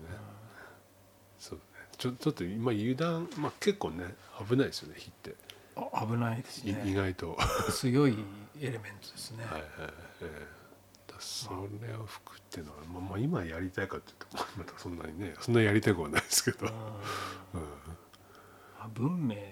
の結構源っていうかね、ええ火っていうのはあの道具その演出道具としてはあの生もの生火とかってはいはい結構面白いじゃないですか、生々しいですね、ええ生しくそのあのあんまり予想できないっていうか、うんうんその感じですかねやっぱ野外だけでしょ野外ですね屋内野だと外できないですよねまあできないですね、ううんんそうそう、そう火は強いですねえそもそもどうやってじ人類が火をこう使うようになったのかえね、あーうん最初は多分自然発火とかでまあ、火そうがでしょうね山火事とか山火事とかねってたんですよねうんそれってもう恐れしかないじゃないですかうんうんうんうんそれをこううまく使えるように火を起こしてまた消すっていうことをうん覚えてねなんか燃えてる肉焼いたらうまいぞみたいななんかお湯お湯沸かしたらあったかいぞとかことになってくるんですよね、うん火を吹けるっていう ことが分かりましすいたませんすいませんええ最近ね俺ああれなんですかいツイッターとかであの年金をねあので実験してる人のあのポストとかよく見るんですよ例えば年金問題年金を買ってる人あ年金あの年金っ年金っててあいうののあはれきできすのねこっていうかあの熊楠の方ですねああ熊楠のう方んはいはいはい年金け買ってる年人金もらえなくなったおじいさんの話かと思ったんですいやいやそっちですねそう年金問題があって、年金買ってそのいろいろ例えばマグロをここに置いてマグロ刺身とか年金突っ込んだらどうなるかみたいなのを実験したりとかしてる人がいてうーんでマグロは見事にこう周りを避けて年金が広がっていくとかあーナスだったらちゃんちゃんとそのナスに細胞とか入ってってうん完全にその干からびちゃうとかあそのねあの年金自体黄色なんですよほんとイエローイ エローじゃないですけど黄色い年金を大体みんな買っててそれでねあのある試験官とかでそれをやるんですけどーマグロは好まない好まないみたいですね。その年金の広がり方っていうのがあのそうそう熊楠とかね、んああいうのもう気になってはい昔からね年金っていう動物でも 植物でもないっていうかあれはあの自然の中から取り出して取り出し買うんですか買うそうそうなんかその、まあ、年金売ってる人がいいてやっぱりあ売ってるそ人うそがういる年金分けますっていう今度そこはね、あの王子かなんかあっちの方にいるんですよ古物をこあの石とかも扱ってたり鉱物とかあの鉱物鉱物系とかあとその菌類とかへそうそうなななんだっけなえ店があるんですかそれ店があってうんおすそ分けみたいなのしてたり、まあ、そこも物販とかやってるんですけどキラキラ堂だったかななんかあってあ突き止めたんで今度行ってきますよメダカの次は年金金年金を買い始めますかそうそうそうあのはいいやちょっときゃあれはだから面白そうな規制っていうかこう何か枝とかうんうんうん木とかそうそうですそういうね有機的なものに寄生する、くっついてはい増えていくんですよねうんうんそうですそうですあのでえっとその移動生物学的にはその移動してる時はあの死んでるらしいんですよで止まって胞子をバッてうん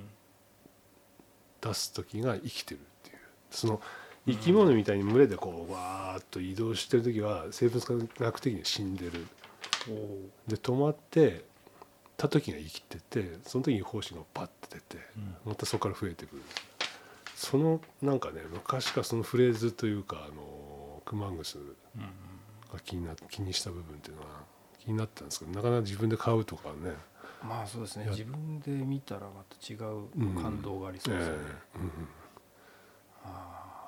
まあそういうなんかマグロを食わない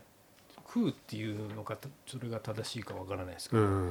マグロに寄りつかないっていうのはやっぱ動物性タン動パ物クとかああい性うものにまはああるんでしょうねそういうのあまりねうんそうそうそうそうこう自然界とかそのまあ住み分けというかね森の中にいるものなので、面白いですねでうんど、そうかそういう環境さえ作れれば買えるんですね年そうそうそうなんですよで結構まあオートミールとかで増やしていく みたいな金 オートミールをみんなポツってこうちょっ一粒ぐらい置いてそれが栄養分になってまた増えていく割と簡単みたいなんですねそのうん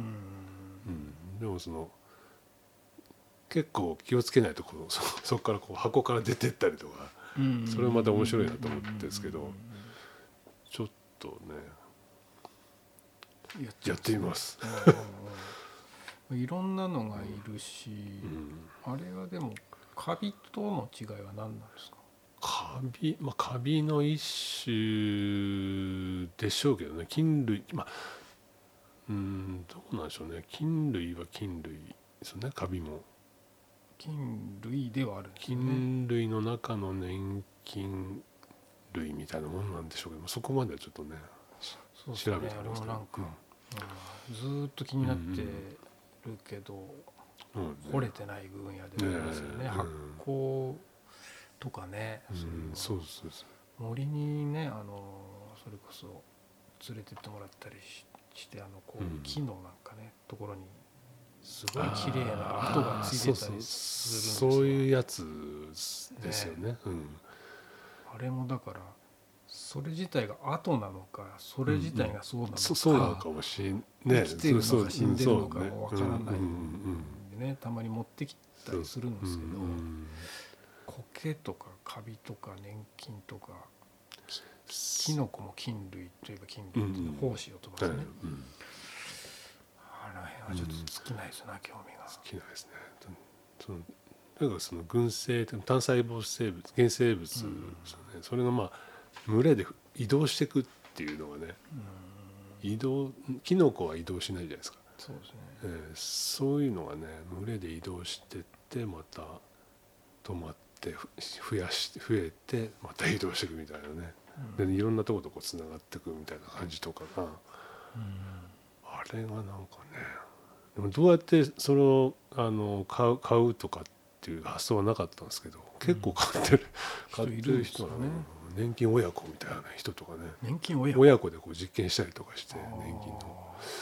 それ見たらなんかね買いたくなってあれですかあの拡大鏡みたいなのうんうんがないと見えないですかねちゃんとは、いやなんかまあ、も肉う眼でなんとなくそうそうそうは分かるんです割とこ見えうあるのんですペーパータオルみたいななんかうの上にこうそれはなんか黄色い年金が多いんですけど黄色いものがブワーッとこう血血血管みたいに広がってくるんですよブワーってだからあんまり割とこう増えやすいっていうかねうん買いやすいみたいですけどね、また新たなうん そうペットというか 飼育が始まるわけですねそうですねちょっとねメダカは元気ですかそのメダカはね撮影で使ってね元気ですあそうあの後ねでも4匹ぐらい死んだんですけど、はいはいその残った2匹はまた卵を産んだりとかしておうおうおう生存生存しほんしてとね元気ですね、うんうん卵食っちゃったりしないですか卵食っちゃうんですよだからそのね卵を取り出して別のところで買うらしいんですけど、でその卵卵床みたいな卵床みたいなのを用意して、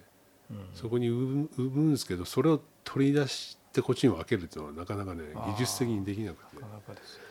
そうなんですよそれだからそのままにしているとやっぱた食べられちゃうっていうかね食べちゃうんですうよんね、あれねまあでもそれでもいいかなとかって思う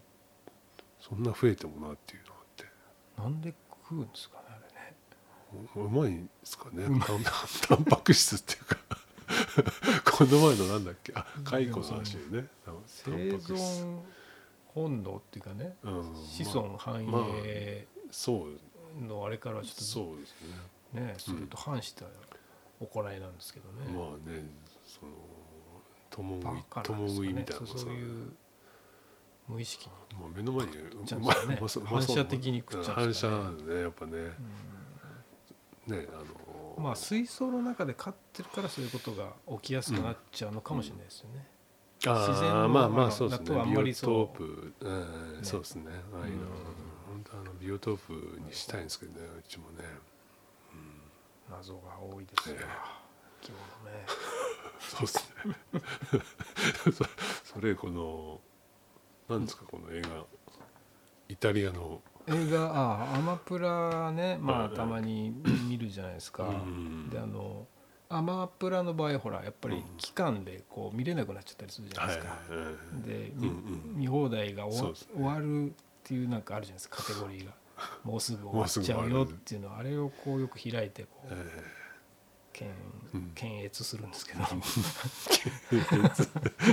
ビデリンですか。ビデリンですね。 そうそうするとなんかおっていうのがあってですねこれ検閲に引っかかったんですね。引っこか。れかったんですよなんかねセックス発電という映誰画。もこ見ないだろうっていう映画がたまに上がってるじゃないです かれ気になりますね。これがねなんこかれタイトルで気にどこ気になってみ。にあそうそうそうそう「セックス発電」っていう映画があってですね、なんだと思ってこうポチッと見始めちゃってたんですよねあそしたらなんかイタリア語を喋ってたんですイタリアよ、のね何語だか最初わからなかったんだけど、うんうんちょっと違うぞとうんうん雰囲気が、はいはいはでい古い映画なんですけど、うんうんねまあ、人類がこうか何かの表紙核戦争がなんかでもう終わってしまってうん文明が一回であの電気が一切はいはい供給できなくなった世界の話なんですけど、おまあみんなあの車とかはもう残骸になってて乗れないんですけどーうんいまだに車のことも忘れられない人とかもこう車の中でこう乗ってるふりをしてこう楽しんでるとあかーへーそこを馬に馬に乗ってるんですみんなあ。ーうん乗り物が馬になっててあーあ車がな使えないからそうそうあでそういう世界でまあちょっと電気をもう一回ーうんみたいな、うんはい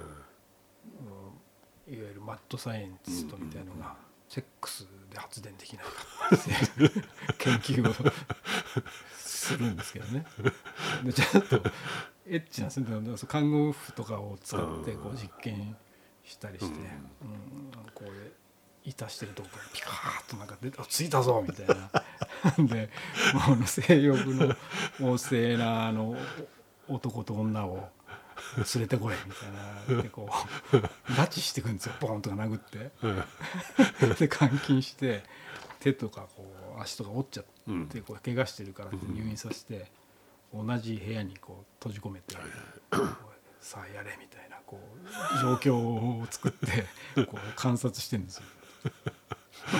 で最終的にこう町に町の電灯とかもつくぐらいのあああの発電を可能にするんですよ。ああちゃんとこう蓄電するんですかそれ蓄電っていうかまあちょっとねあんまり詳しいとか覚えてないんですけどあんまりバカバカしくて まあエッチなまあイタ大リア人のエッチな的なね感じですねそう何を思ってあれを作ったのかっていうね、うん感じの映画がありましたああありましたへえまあ引っかかりのこないれちょっとただもう期限終わったんですかこれはどうですかねちょっと検索してぜひああぜひとも言えないですちけょっと期ど限切れになる前にねちょっと流してみるには面白い ですよイタリアのこれでセッもクス発だ電だ誰でも考えそうな感じもありますそねこうそうそうそうの発電系は、まあまたあのかん古い感じのねはいはいはいあのな質感っていうんですかぽよよんみたい なあのあれにちょっとやられちゃうっていうかあ当時の俳優とかねあはいはいはい何年ぐらいの映画なんですかこ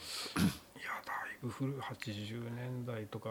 下手したら70年代とかなんですれかね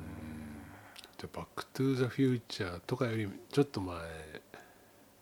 ーちょっと分かんないなあーあれどのななん時かほ代らなのかバック・トゥ・ザ・フューチャーもその独特ななんかメカメカ感っていうかなんかあるじゃないですか発明まあバッ機ク械トゥ・ザ・フューチャーはよくできてますよねス そうピルバーグですよね 特撮とかも一切そういうのないですよあそういうのねもう本当じゃあアアナナロログなグアナログ的な感じでボヨヨンみたいなそうそうそうそう感インチキ感もあるじででしえょーうんうん政府に目をつけられちゃうんですよなんで電気がついてんだっつってえー面それ白いです見ないと空気感がうんうんなんかはい見ました映最近ですか最近ねあれあそれもなんかアマプラですけど「東部」っていう映画があって、画東部うん、東部ヤンソンっていうあのあームーミンのね東部ヤンソンねえームーミンの作家のね、そのまあ島に一人で住んでるみたいな人じゃなかったでしたっけ島にすばんムーミン島あれなんだっけ女のひ人ですよね女の人で、うんまあ、あの結構いろいろこう 恋愛って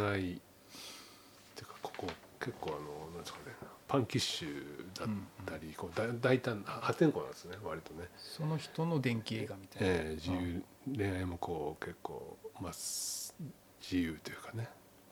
役者が演じてるんですか東部ヤン演じてソるンんですよねあーとそのトーベ・ヤンソンの女優さんとまたそのレズレズビアンの相手うんもいるんですけど、うんその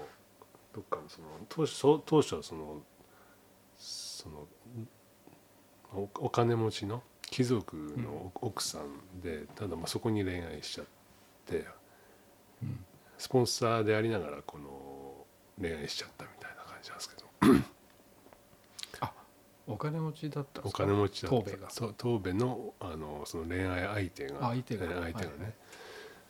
でそこのでもまあこ恋に落ちてったりするんですけどね、うんでその何が良かったって東部がねその音楽に合わせてなんかたまにこう発散するように踊るんですよおーわーってその踊り方がねか結構いいいいんですよあねーなるほどなんかあるとわーっと踊ってそのめちゃくちゃ具合がねなんかうんなんかいいなっていうその女優がいいんでしょうけどね本人もじゃあそういう感じがあっ割と、たっええ結構あのていうことですかねそういう病描写があるっていうのはねはい、うんうん、なんかあるともう全部服脱いじゃうみたいなあ結構突発的ななんかねあ感情がむき出しみたいな感じですねへでまあ油絵の画家だったんですけどまあお金がないんでまあちょっとムーミンムーミンを描き始めたっていうーうん仕方なくっていう感じだったんですけど 裏側では結構その割とムーミンのあのぽやぽやっとした世界ではなくてうん割と破天荒な世界がうんあってなんかその踊りが何箇所か、まあ、すぐこう音がかかってくると踊るんですけどその例がねかっこいいというかいいああそうそううんそうえーまだ見れるんですかねそれまだ見れると思いますね、東米うん、見てくなだんさか、うん、話題になってましたよね、い、うん映画まあああいう人だったんだなっていあうあとこも含めて結構いろいろ厳しい人ですよね厳しいというか、うんまあ、問題意識もあったり、そうそうですね、それこそフェミニズム、ええ的そうなそうですうね、んうんことも発信してたり割ですね。と権威には絶対従わなかったりとか、うんアナキストですね、うん割と結構本人のねあの意向で日本のアニメとかもなんかええうんうん中止になったとかそういうような話もあありましたよね。激しいですね、うんうん、もうんうそうなんですかね好き嫌いが激しい、うんまあ、突然踊り出すっていうのはいいですよね。そうなんですよなかなかほら踊り出してもあこの動きいいなっていうのないじゃないですかそのうんその演技でもなくてその本当めちゃくちゃうんめちゃくちゃ動いてるなっていうのが、うまあ、そういうふうに発散したいんだろうなっていうのが出てて、んうんうんなかなかあのああいう踊りを見るのはねなんかなるほどダンスダンスとか見てる時は思わないなんかね良さっていうか、そのじゃあ女優さんがなかなこかれ女優さんがいいんですっよていうこそとのもあ恋るんで愛すな相手も、うんうんあの出てくるあの役者もいいですね役者もいいそのノルウェーのあのまあ景ロ色ケーションもいいし、えええ結構いろんな、ーチェックしてみますね、はいじゃあ、はい、よければ、映画で言えばあの映画館でねうん、 「エブリシング・エあーブリウなェるほどねア・オール・アット・ワンス」ってはいいはういのはいねはいこれまはだ見れてないですけどねドイツにいるうんフルがね古君が勧めてきたんで見たんですけどね、なかなかですよあれはいいね良えかったですなかなか話題にななりつつ誰も見に行ってないというかおー話題を聞かないんですうけんどね、うん相当ぶっぶっ込んでますねあのよく映画化したなっていうあーのに尽きるんですけどまあマルチバースっていうんですかねうんについての題材にした話なんですうけどね、んマルチバースっていうのはどういうことですかえーっとですね、まあ、要するに今生きている人生うんと、えー違うあー選択をした場合にあそっちの方にもそういう可能性というか未来があるっていうのがあー無限にこうーマルチうんうんで生まれてるってうんうんうんいう多次元構造であそうなんですよ選んだとしたらっていうそーの未来もがしもしもだからまあパラレルワールドに近いんですけどそれがもうマルチであるうんういんくつもその可能性はあったってあってそれはど同時並行でこのそうなんですあるんですねまあ、主人公はコインランドリーを運営するおばちゃんなんですけど、うんその人が今いるのは、まあ、最下層というか一番選んじゃいけないうん悪い方あへー悪い方へ行っちゃったうん人生を生きてるあんですーよそれがあるところに飛ぶと自分がカンフー映画のスターだったりあするーんですけど。うんうんうんあの未来を救えるのはお前だとか急にあの未来から死者が来て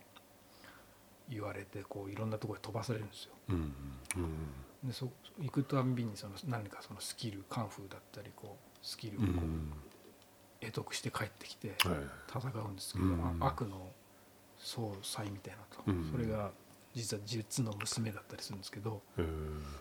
ーなんかもうバンバンバンバンそうやって場面が変わっていくわけですようんでも途中ちょっとねな泣いちゃうぐらいほろっとするシーンとかもあったりしてね。うんそのな何何かのきっかけでこの違うバースが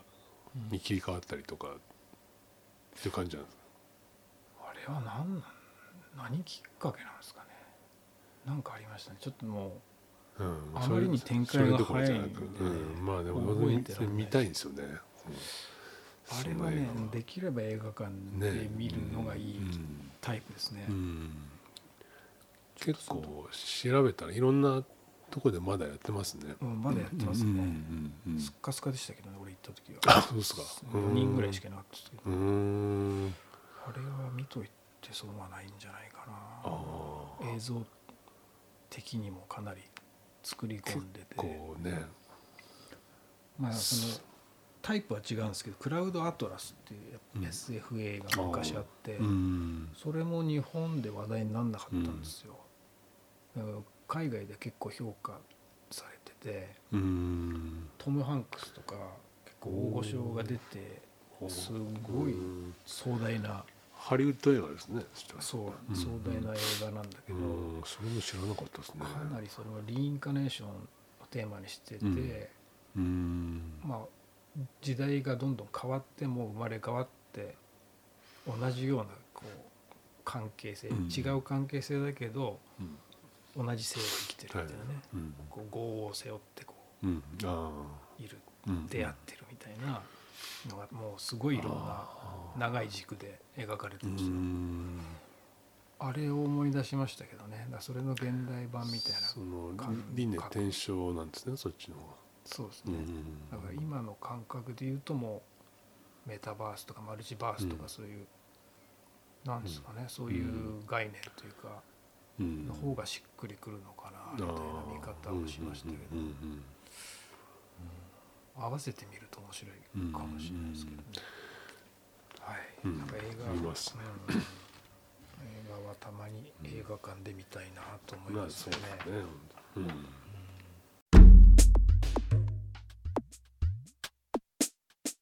最近あの覚えた言葉とかってありますか最近覚えた言葉。最近知った新しい言葉とかってさあー結構新しい言葉どんどん出てくありますよそうねです。うん。うん。今パッと思い出せないですけどね。よくあの娘と話してるとね。出てきますええって。何それ そうそうそうそう。何それってこいうのねはなんだっけな。ちょっと今思い出せないですけどね。まあ結構ありすぎて。ついは はっていう。さっき聞いた、うんね、よく最近聞く言葉で「天狗」って言葉は私新鮮でしたよ ね天狗ってやたら言ってますよねはいはいはい最初何のことな何かわかんないですよね何のこと言ってんのかうんあのー 3D 関連のね、うんあの写真で撮ったものを 3D 化モデル化するときにあの写真の状態っていうのはそのドット点の群れ、点の群れなんえですーね、点の群れを点と点をつないでそのサーフェイス化してモデリングするっていうう、んそのその点の状態ですね群れの。だから天狗って響きで聞くともうそ そうのそうそう点の群れっていう感じをあの思い浮かばないです思わなねいですね。うん天天狗軍っってていうな一つのなんかなんかあねのちょっとね侍的な言葉に聞こえないですか。 天軍将軍とかなんですかね天狗天軍って天の軍うんね群れです群れですね。びっくりしましたけうど、んびっくりしますよね。ちなみにあの自分は昨日はいうんですね、滑り込みで芸大のあのうんパンクの展示をね、うん見に行ったんですけうど、んあのまあ、なかなかいい展示だったんですけどね、うんうんいわゆるそのファッション的なものでなくいわゆる多様性というか思想的なもの、うん精神的なものがどう社会で機能してたかみたいなああうんところからパンクカルチャうーをんこう分析するみたいな感じだったんですけど、まあ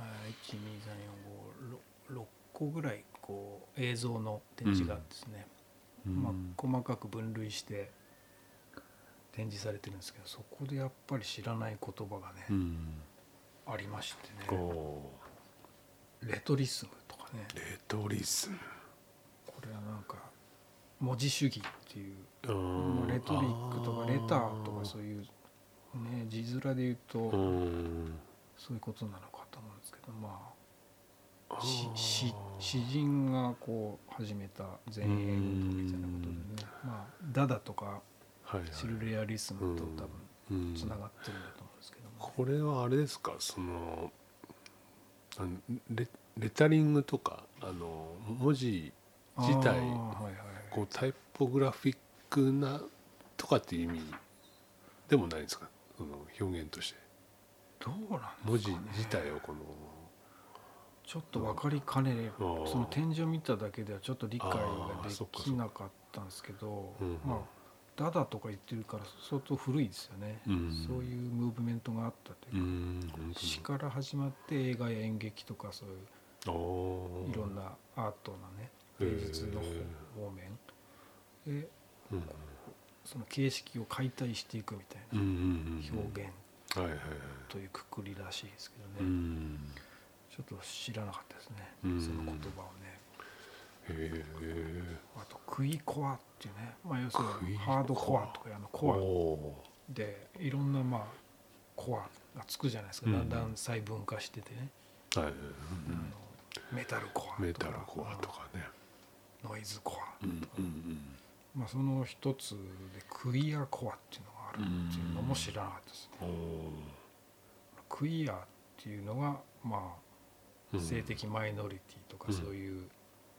ものを包括する概念らしいんですけど、うん要するにまあホモセクシャルとかレズビアンとか、うんはいまあ、そういうところをまあ嫌悪する人たちに向けてこうんうメッセージをうんあはいそういうことだと理解したんですけうど、んうんまあ、不思議なとか風変わりなとかうんういんう意味らしいんですクイアっていうのはね。おーこれ知らなかったですねうんホモコアとも言うんですねこれうん、ホモコアとか言っうてんた時もあ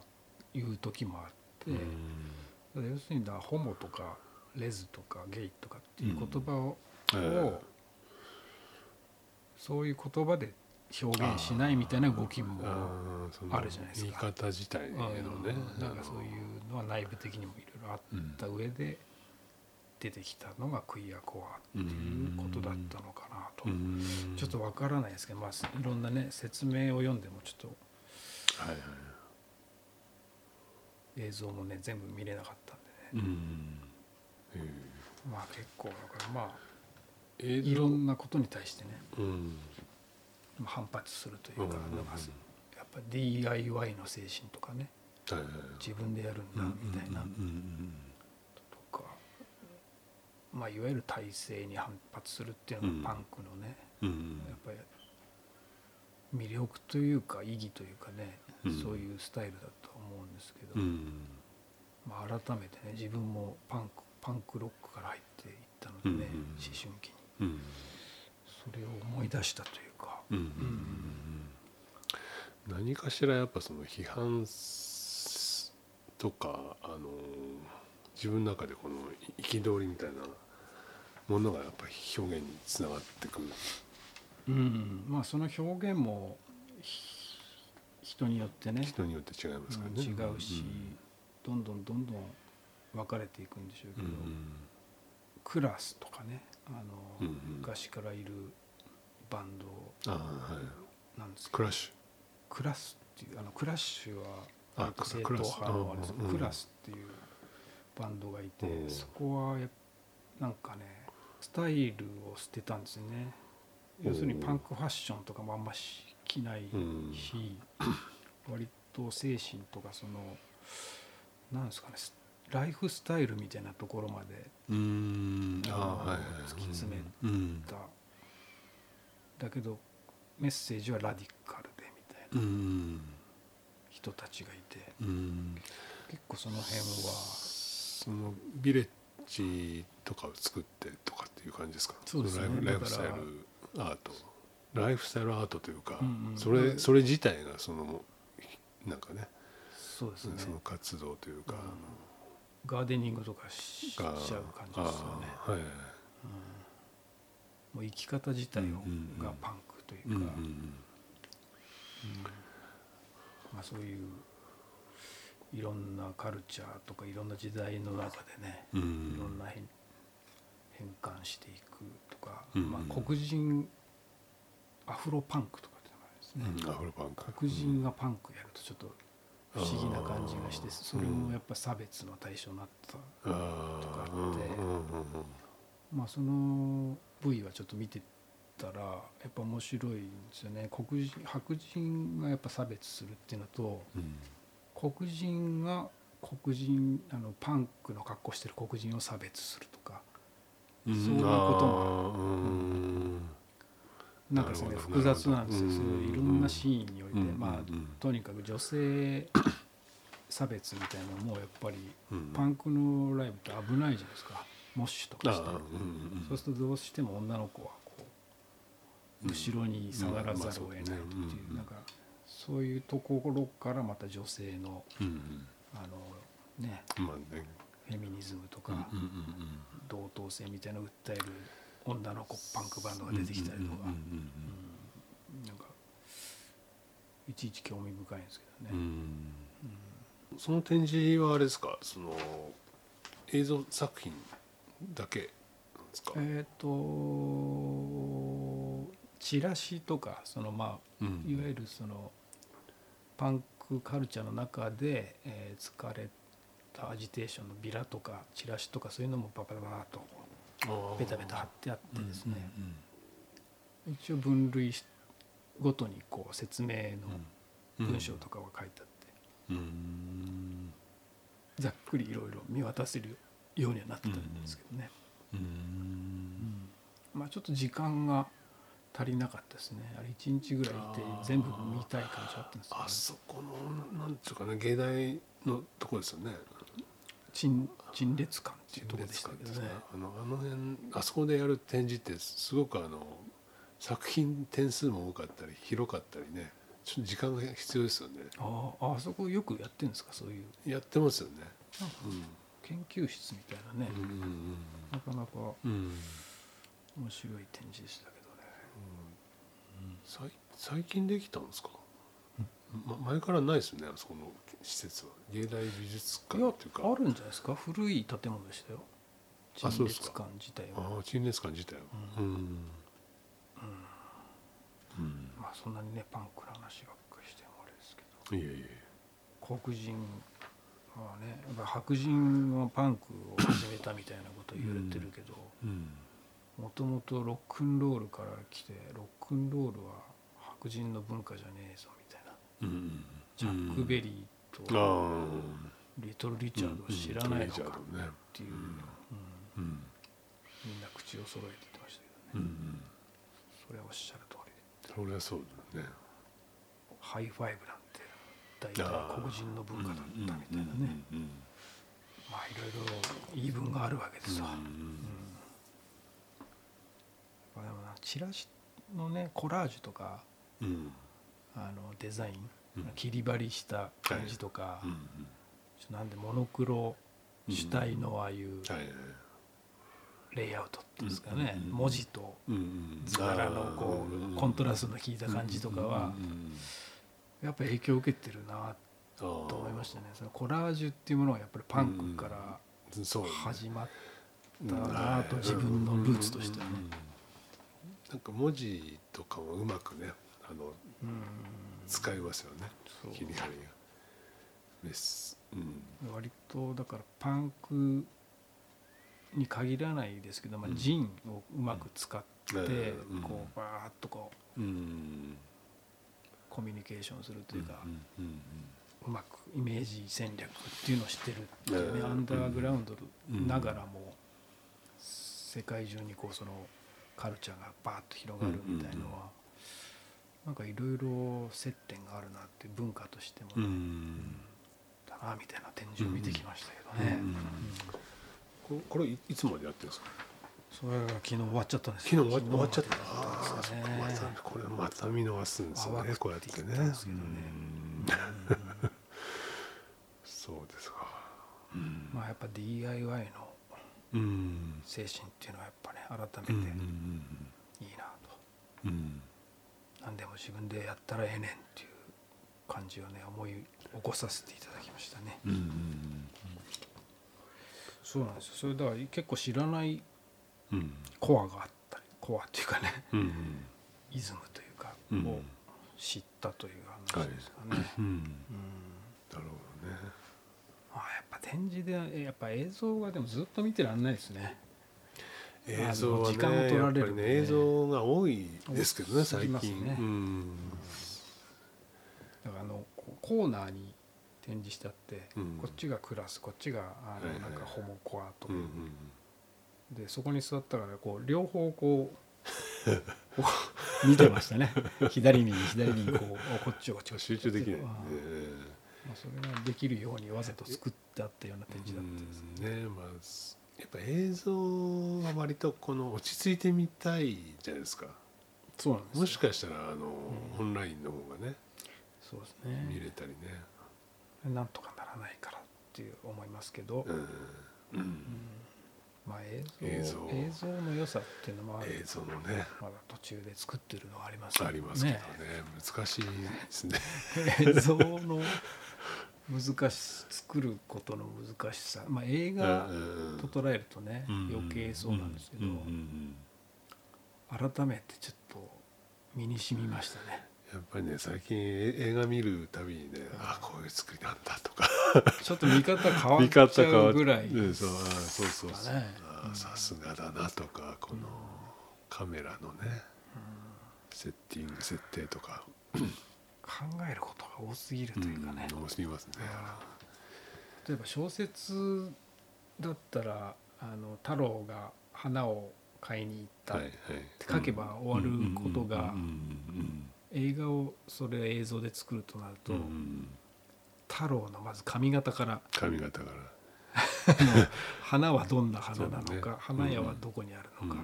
太郎道はどうするんだ、うんロケハンしてねどういう太郎なのかとどかういう太郎なのかみたいな、夕方なの全か朝なての帳尻かを合わせて作り込み、うんうん決め込みしなきゃいけないっていうのがありましたね、まあ動く絵ですからねやっぱりねそしてその次のシーンにどうつなげるのかとうんうか、んどんどん出てきますだね、まやることああがれはねまあいね数カットだけに終わっちゃうっていうかねその集中せざるを得ないっていう 状況はありますよねやっぱり勉強になりますねでもねああそうですねうんうんうんほぼ最小限の あの人数でまたやってますからねそうそ3人3人体制でやるやってますから、三人体制でねどこまでいくか楽しみですけどね、ねえ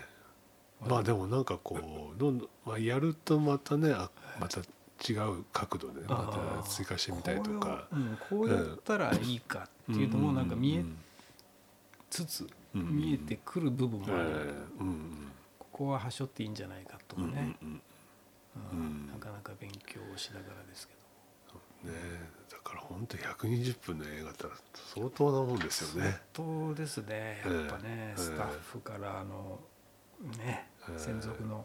カメラマンだからね、うん音響うんうん、照明がい照て明脚本があって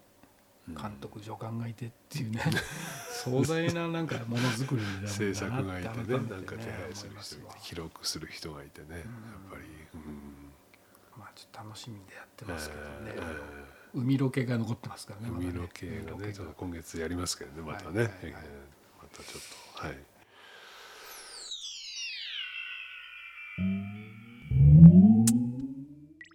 好きな香り、好きな香りさっきあのガガソリン皮膚、はいはいはい皮膚皮膚機で中断しちゃったんですけど、好おおその他にありますか好きな香りきな香り、普通にコーヒーを引く時の香りがいいですよねあーアロマコーヒーの香りですねがあねれは、うんコーヒー飲む、飲むよりいいですねあー匂いが嗅ぐそうですねあの、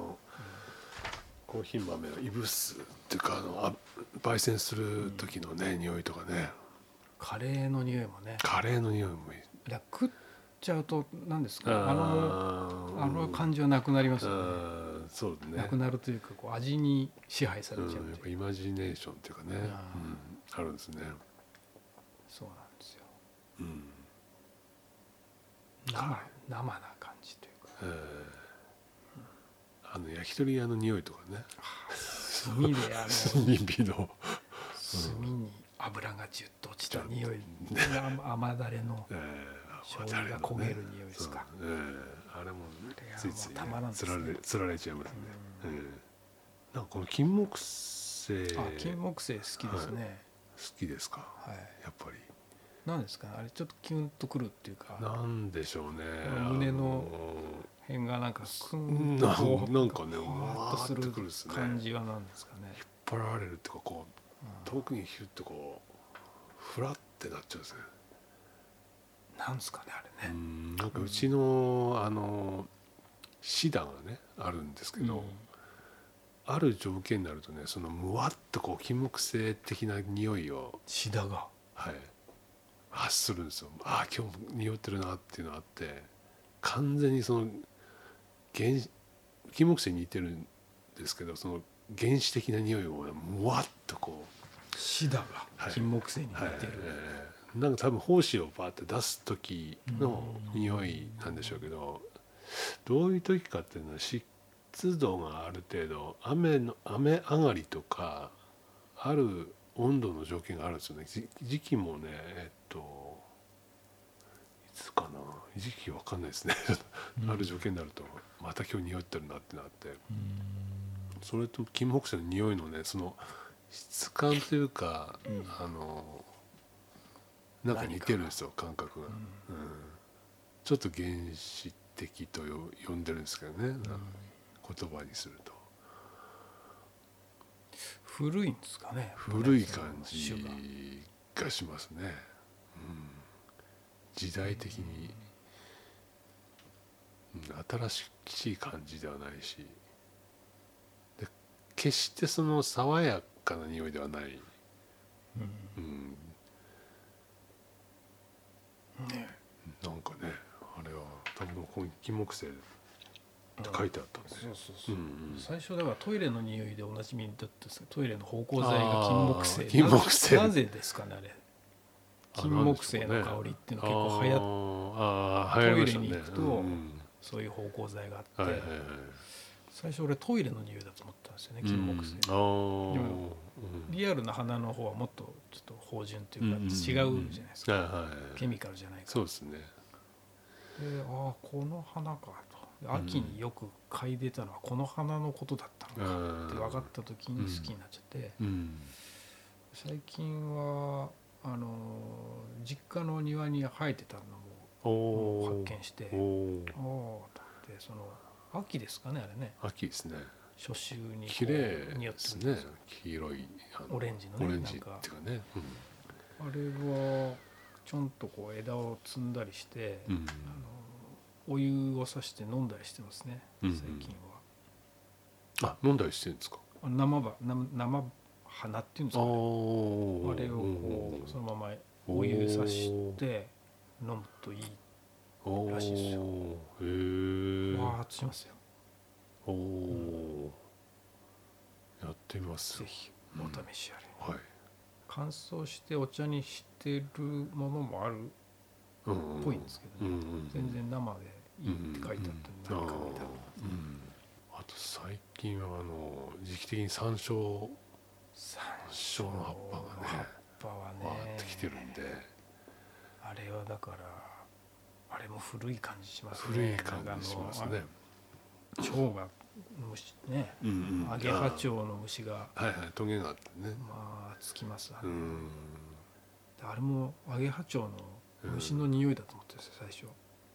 最初山椒の匂いあがのーそうですねアゲハチすョっウごいのあったんですよあの子供の頃はいはいあの近くの家に山椒のこうんうんうんうはい藪みたいのやがぶがねそこにいっぱいいたんですよアゲハチョウのちょっとあのうん幼幼虫が幼虫だらけででかいのねあの目目目みたいなそこうのそうそう模様がついてそツのーンとす虫るんですよかねら発してる匂いだとあ思のってこての角みたいなね角みたいなとこからねピシュッとこピュッとう、うん、たら山椒の匂いだったですねあー山椒も結構ね好きであの葉っすねぱ、あーそううんですねうん今季節ですねちょっとそう季節でこれからまあちょ葉と遅っいかぱ開いて実が出てくるんでうんすけど ね、うん、山椒はあるんですか庭に山椒あるんですよああるんですね、うん、あれはだからどうなんか醤油とかにこうつけるっていう方法とかもああ、うんあやりやすついけとくといついでけすよとくとい最いです初の葉っぱも葉実っぱも、を実も実もねうん実がねそんな取れるあ種類じゃないんであ破山椒でああのの種類があるみたいです、うんですよね実がつくのとつかないうんうんうんうんあとはあの粉にしてね乾燥させてミええミキサーというかあのブレブレンダーというか、うん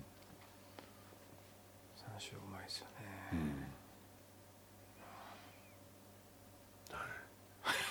ということでと春いうことで春の香りですね春で春の香春りはいろいろ香りも色もはい鮮やかなうん時期なんで、これがもうちょっとすると梅雨が来てしまいますからうんね来まし 来ちゃいますから来ちゃいますからね来ちジゃいメまッすからとしてきますから、匂いが匂いがねうんああねそういうまあそうそでれすもね楽しみ楽しみながらなんとかえやり過ごすとーえー夏が来ちゃいますからそう来ちゃいます からねそうすると早い早いですねまた夏二十が四節気ありますよあそうですね七十二とかねそうそのうち美覚ゲスになってますから 早いですからね四季ね日本はあっという間ですようんうん秋にはねちょっとはいあのーやりますからねイベントね秋予がね定としてはねいいそれに向けてこういかないいとろいろねね話をして感じで詰め詰めないとですけど進めないとはいああとクロッキーもね盛り上がっちゃったんいやですクロッキーを先に出さないと20人ぐらいええ近く来ちゃってあのはいはい提出してくださいねねっていうねうん言ってますからうんあれはなんか一人何枚でしたっけ結構な枚です40枚40あの上限40枚です40枚あそっかそうかええ毎回ねや出てる人はもうバーうんッと張り出したいみあたいですー壁全面に、うん、40枚でも壁埋まるかどうかくらいのいやもうだからサイズがね今まで来た人もなるべく全員のあーやつをええうん出してもらってそうですよね飾りたいと思あっあていいまですすね、うん、出さないと、うん、やっぱねちょっとこうやったことない人が来てあの面白みっていうのがね、うんあのあー伝わるっていうのは嬉しいですよね、うん面白いなって、うんそうあそうそうああれこそやるとやらないで全然違いますね、そうですね、うんやってみるとうん結構面白いんだぞというね、うん、2時間なんかすぐ過ぎ過ぎますからね、はいはい時間と時間的にまあもういろんなことはそういう手作りのものっていうかね集中するものにありますけどまあ分かりやすい分かりやすいですねうんうんでまあ単んシンプルでいいですね、ええ紙と鉛筆でできますからね、観察してね、この間入口さんも来てくれてねねええものすごいでかいスケッチブックで書いてましたけどねすっごいなあと思って、うんいろいえろ力強いですよね、割とねえうん、絵が線が雪ゲリラの方もあの2名 ついに来まし来てくれましたたねね、はい、まあ、6月の、うんえーに2週週末にあたってうんちょっと展示をおおするということで今なるほやってる、ど、はいまた近くなったらインフォメーションしたいとう思いまんす、けそうどですねねはいはいはい、そんなこんなでてな感じですかねあの次はどう梅雨はの時期かはい夏になってからか、うんうんはいですねね今週末はねあの神田祭りあ神田祭りちょっとねあの意外と千ね里近い日本の三大祭りりと言われる江江戸の戸祭りをからのちょっと祭りね知らんぞということで知らなかった知らんってぞいうところをはい見てこようかなえっととね知らなかったというはい祭りの季節ですね祭りが常にありますね日本はねあるんですようねん意外とね祭っていこうというこうとで、んはいはいうんということで今回ははい春の春の巻祭りはいということでお送りしました。はい